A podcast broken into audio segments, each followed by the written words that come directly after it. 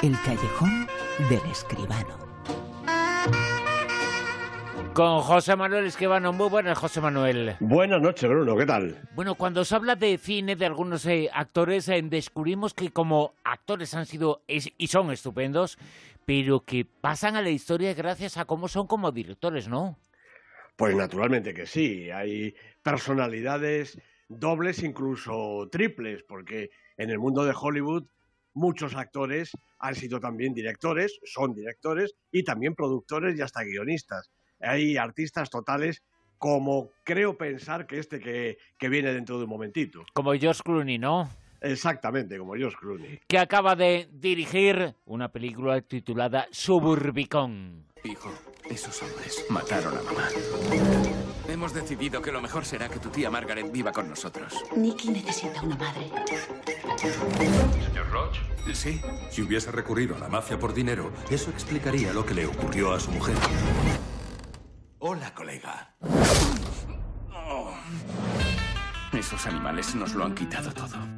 José Clooney, los hermanos eh, Cohen, no puede salir nada malo de esto, ¿eh? Efectivamente, todos juntos como a ellos les gusta, además.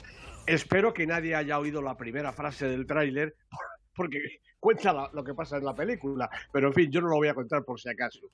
Esta película la ha dirigido Josh Clooney, eh, la producción es de Josh Clooney, de Grant Henslow y de Teddy Schwartzman, el guion es de los hermanos Cohen, de Ethan y Joel Cohen, junto con Josh Clooney y Grant Henslow, que también ha puesto su granito de arena, y los protagonistas son Matt Damon, Julianne Moore, eh, Oscar Isaac. Bueno, eh, Josh Clooney, no sé si la gente lo conoce, es ese señor de 56 años que lleva 40 en las pantallas, que ha hecho 79 títulos ya como actor, ha producido 36 películas y ha dirigido hasta la fecha 7. Recordemos, por ejemplo, Monuments Men, Los Siglos de Marzo, Buenas noches y buena suerte, quizá la mejor, ¿no? Y que es eh, Clooney uno de los personajes más atractivos y la verdad es que también más simpáticos de Hollywood.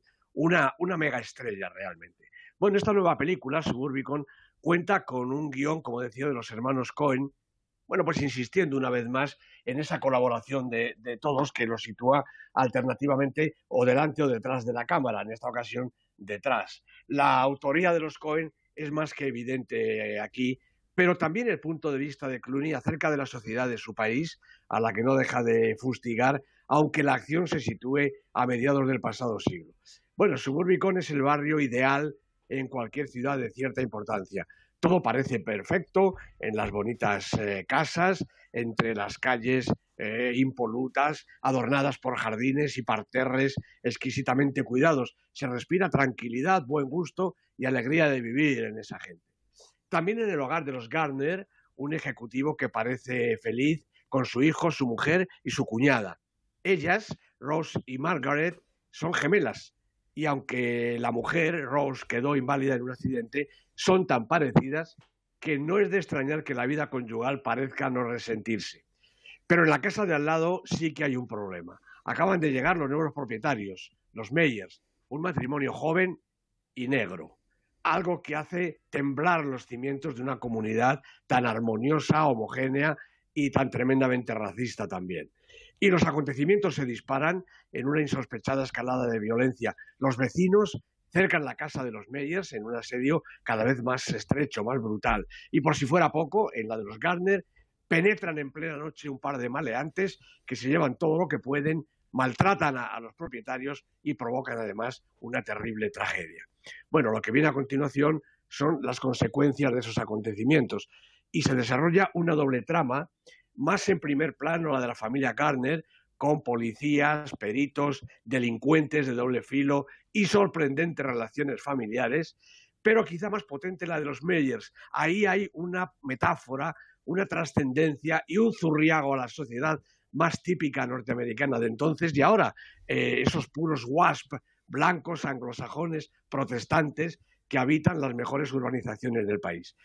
Sobre el escenario bastante negro, generalmente canalla y nunca desprovisto de suspense y de emoción cercana al espanto de los Cohen, planea el punto de vista de Clooney, más universal y, aunque no lo parezca, mucho más radical y vitriólico. Porque en cualquier familia una mala tarde la tiene cualquiera, pero si una masa, una nación está enferma de odio, de xenofobia, de cualquier otra fobia, eso es mucho más inquietante y trascendente. Si además el ejemplo de esta película se filma con la elegancia y la precisión que hay en Suburbicon, el resultado es una obra notable y necesaria. Suburbicon, la crítica de la semana, una semana además en la que ha habido mucha actualidad. Bueno, una semana y un día, porque se acaban de entregar los premios del cine europeo y una grande se lo ha llevado todo. Hay una película que es eh, ganadora por ventaja, ¿no? Pues por, muchísima ventaja, porque se ha llevado yo creo que casi todos los premios posibles. The Square, la película de Ruben Ostlund, ha sido la gran ganadora de los premios del cine europeo que se acaban de entregar en Berlín. Ha ganado el premio a la mejor película, el premio al mejor director para Ruben Ostlund, el premio al mejor guion, la película escrita y dirigida por Rubén Oslund, lo normal es que también ganara los premios de la dirección y el guion. En los premios europeos hay un poquito más de coherencia que en otros. ¿no? Ha ganado también el premio a la mejor comedia europea. El premio al mejor actor ha sido para Clash Bank, el protagonista de The Square, y bueno, el de la actriz, el de mejor actriz, ha sido para Alexandra Borbelli por la película En Cuerpo y Alma. El premio Fipresci ha sido para Lady Macbeth, la película estupenda también de William Allroyd, el premio mejor documental ha sido para Comunión de Ana Sameca. Ha habido un premio para el mejor largometraje de animación. Loving Vincent, esa película que tiene los fotogramas uno a uno pintados manualmente, una cosa verdaderamente curiosa. Ha habido, naturalmente, premios honoríficos para Julie Delpy y Alexander Sokurov. El premio del público ha sido para Stefan Zweig, Adiós a Europa, la película de María Schrader. Y, hombre, casi casi lo mejor para nosotros es que han vuelto a reconocer la categoría de nuestros cortometrajes. El mejor cortometraje europeo ha sido Time Code de Juanjo Jiménez, que estuvo en el borde del Oscar a principios de año y ahora se ha llevado el premio al mejor cortometraje de Europa, nada menos. Y es que esta semana se han conocido también eh, nominaciones eh, del cine español. Eh, premios muy importantes y ya son las antesalas de los grandes premios. se dice que los Forqué son la antesala de los Goya, ¿no?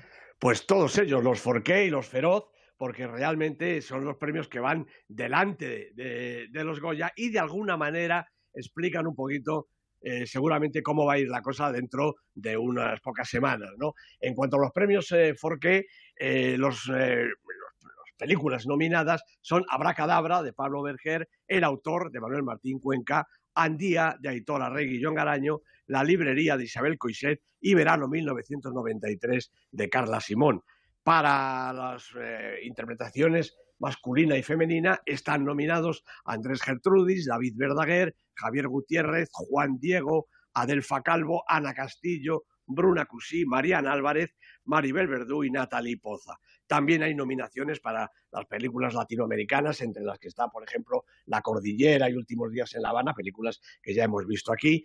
Hay también premio para el mejor largometraje documental y también para el mejor cortometraje y un premio Forqué al cine y educación en valores. Veremos a ver cómo quedan de sí estos premios que este año se entregan en Zaragoza. Se han ido de Madrid. Yo creo que es una buena idea pasear los premios por toda España para que todo el público tenga ocasión de asistir a la gala de, estos premios. Los eh, Forqué y los eh, Feroz, eh, me pregunto si también están afectados por ese mal endémico del cine español, que se repiten muchos nombres, ¿no? Pues efectivamente, fíjate, en los premios Forqué, perdón, en los premios Feroz, que separan, como ya sabemos, la película dramática con la película de comedia, las nominadas son El autor, Andía, No sé decir adiós, Verano 1993 y Verónica en las películas dramáticas y Abracadabra, Fe de Tarras, La llamada, Muchos hijos, Un mono y un castillo, esta sí es una novedad, Selfie y Tierra firme en las comedias. Los directores prácticamente son los mismos que en los premios Folke y con los protagonistas pues pasa un tanto de lo mismo. Mariana Álvarez, Sandra Escacena, Nuria Prince, Natalie Poza, Maribel Verdú, Javier Cámara, Andrés Gutiérrez, Javier Gutiérrez. Yo creo que hay que señalar esto que efectivamente me parece un mal endémico del cine español. No las películas, que lógicamente son distintas eh, cada año, pero en cuanto a los directores y sobre todo los intérpretes, empiezan a repetirse ya de una manera un poquito obsesiva los mismos nombres año tras año. Eso quiere decir que los que trabajan, Bruno, son siempre los mismos. Eso no es bueno. Y vamos a saber eh, cuáles son las películas que se han situado en lo más alto de esta lista, la lista del Super 10. Que nos sitúa esta semana en el puesto número 10 a... Pues en el puesto 10 esta semana tenemos una película estupenda. En realidad nunca estuviste aquí, de Lynn Ramsey. Ha bajado un poquito en su segunda semana, pero todavía yo creo que ilustra esta lista. 9. Pues primera semana precisamente para la gran campeona de los premios europeos, The Square, la película de Robin Oslund, estaba subiendo poquito a poco en la parte baja de la tabla, ya se ha colocado en el puesto 9. En el 8. Blade Runner 2049 de Denis Villeneuve, de con Ryan Gosling, con Harrison Ford, con nuestra Ana de Armas, nueve semanas en la lista y en esta semana ha subido un puestecito. En el 7. Bueno, sin embargo, bajas un puesto también Asesinato en el Oriente Express, la película de Kenneth Branagh, con él mismo de protagonista, con Penélope Cruz y un elenco larguísimo de actores y actrices. Dos semanas en la lista. 6. El tercer asesinato, seis semanas en la lista, precisamente la película de Hirokazu Koreeda, una película realmente estupenda. 5. Bueno, pues otra película española, el autor, no sé por qué me da a mí que esta va a ser de las que se van a llevar un buen porrón de premios. La película de Manuel Martín Cuenca ha bajado tres, dos puestecitos en su tercera semana. 4. La librería estaba en el número uno, es otra película española y muy buena también, pero ha caído del, del 1 al 4 en su cuarta semana. La película dirigida por Isabel Cuiset, con Emily Mortimer y Patricia Clarkson. 3. Lumière comienza la aventura, sube un puesto en su séptima semana la película con casi todas las películas de los hermanos Lumière eh, presentadas por Thierry Fremont. En el 2. Pues otro estreno en la lista, Perfectos Desconocidos, de Alex de la Iglesia, primera semana para esta comedia fenomenal con Belén Rueda, Eduard Fernández y unos cuantos actores y actrices más. La librería estaba la pasada semana en el puesto número uno, en el Super 10 ha bajado un poquito y sin embargo esta semana en el puesto número uno está... Pues tenemos directamente al uno, eso que sucede tan poquitas veces en el Super 10, pero que dice a las claras de la calidad y del interés de la película, Coco, la nueva película de animación de Disney Pixar dirigida por Leon Critch y Adrián Molina. Seguramente Adrián Molina se encarga de la parte mexicana porque la película es una delicia que habla de México y que habla de la alegría de vivir, aunque en principio no lo parezca. Coco, nuevo líder del Super 10. Coco, la película que esta semana ha llegado desde lo más eh, alto eh, hasta lo más alto, hasta el puesto número uno.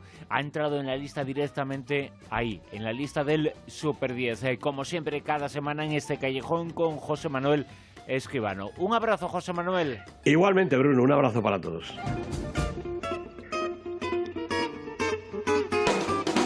En Onda Cero, La Rosa de los Vientos.